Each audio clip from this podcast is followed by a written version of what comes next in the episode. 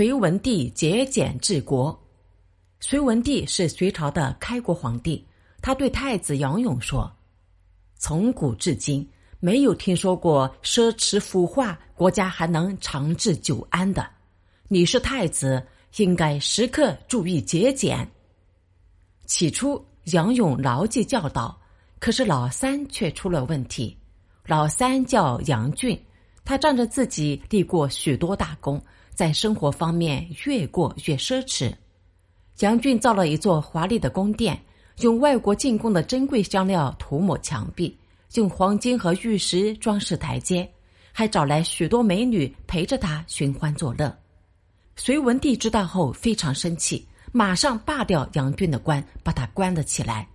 有个将军前来求情，杨俊不过是多花了些钱，这算什么错？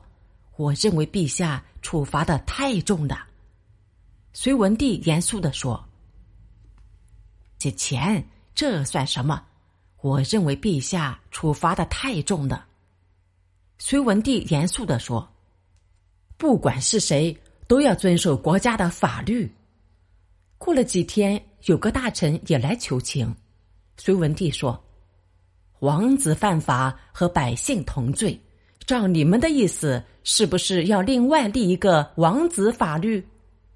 那大臣吓得不敢吱声，杨俊知道后又惊又怕，竟然病倒了。他给父亲写信请求宽恕。隋文帝回信说：“我希望隋朝能够子孙万代的传下去。你是我的儿子，反而要断送隋朝的天下，我还有什么话可说？”杨俊知道父亲不会原谅自己，又绝望又后悔，最后病死了。手下请求皇帝给他立个石碑，隋文帝没有同意。